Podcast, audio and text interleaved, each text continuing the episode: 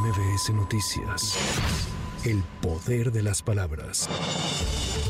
Por la tarde de este martes, el comité organizador del Frente Amplio por México informó que Xochitl Gálvez, Beatriz Paredes, Santiago Krill y Enrique de la Madrid cumplieron con el requisito de reunir 150 mil firmas de apoyo ciudadano en 17 estados del país. Con ello quedaron fuera aspirantes que habían manifestado que llegaron a la meta como Miguel Ángel Mancera, Francisco Javier García Cabeza de Vaca y Silvano Aureoles.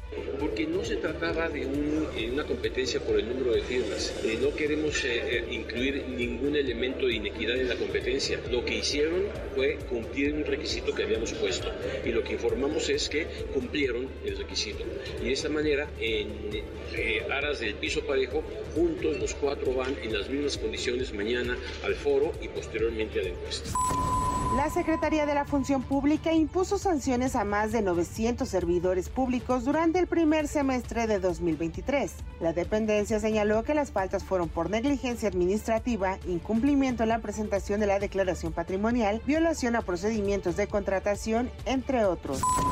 La titular de la Secretaría de Educación Pública negó que la información sobre las asambleas para elaboración de libros de texto gratuitos esté reservada, por lo que se comprometió a hacerla pública. Durante la conferencia en Palacio Nacional la tarde de este miércoles, Ana Laura Gallardo, investigadora del Instituto de Investigaciones sobre la Universidad y la Educación de la UNAM, rechazó que el texto sobre diálogo entre niños indígenas y uno de ciudad los estigmatice. Narrar una experiencia autobiográfica y utilizarla como un elemento para la discusión y la reflexión es evidentemente necesario, porque tenemos justamente un problema de racismo, de clasismo en nuestro país que necesitamos primero evidenciar y luego justamente estudiar y analizar.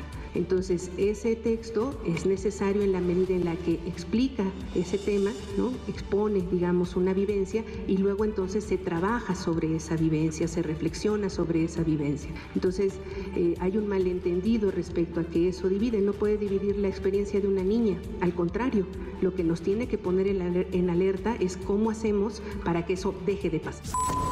Al momento suman cinco los estados que han decidido no distribuir los libros en sus escuelas. Chihuahua, Coahuila, Colima, Jalisco y Nuevo León.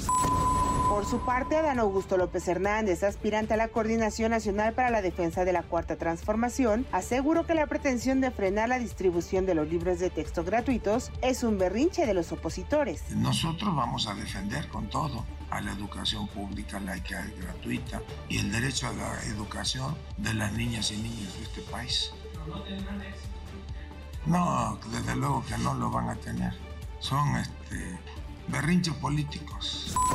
Durante la asamblea informativa que ofreció en Iztacalco, Claudia Sheinbaum hizo un llamado al Instituto Nacional Electoral para que elimine las trabas que los mexicanos que viven en Estados Unidos puedan ejercer su voto en las próximas elecciones. La política dijo que hasta ahí dejaba el tema, pues podría sancionarla el árbitro electoral. Ahora ya se permite, pero es muy difícil votar, muy difícil. Parece que les ponen trabas para que no vote. Entonces, aprovecho aquí para hacer un llamado al Instituto Nacional Electoral que se facilite el voto de los mexicanos en el extranjero. Ya no voy a decir nada porque si no el INE me va a sancionar.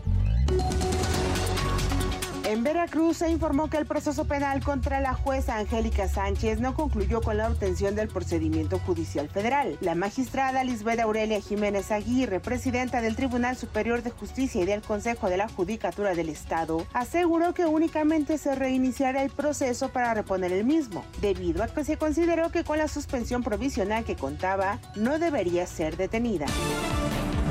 El candidato a la presidencia de Ecuador, Fernando Villavicencio, fue asesinado la tarde de este miércoles al salir de un mitin en un colegio de Quito. Fue pasada a las 6 de la tarde cuando un grupo de sicarios ejecutaron múltiples disparos de alto calibre dirigidos al vehículo que acababa de abordar el candidato, donde una caravana de seguridad y de sus simpatizantes salían al encuentro de Villavicencio. Este hecho sucede apenas a 11 días de las elecciones programadas para el 20 de agosto. Tras la difusión de mensajes que mencionaban que el homicidio del candidato había sido ultimado dentro de la Fiscalía de Quito, fue la misma Fiscalía General del Estado de Ecuador quien desmintió los hechos.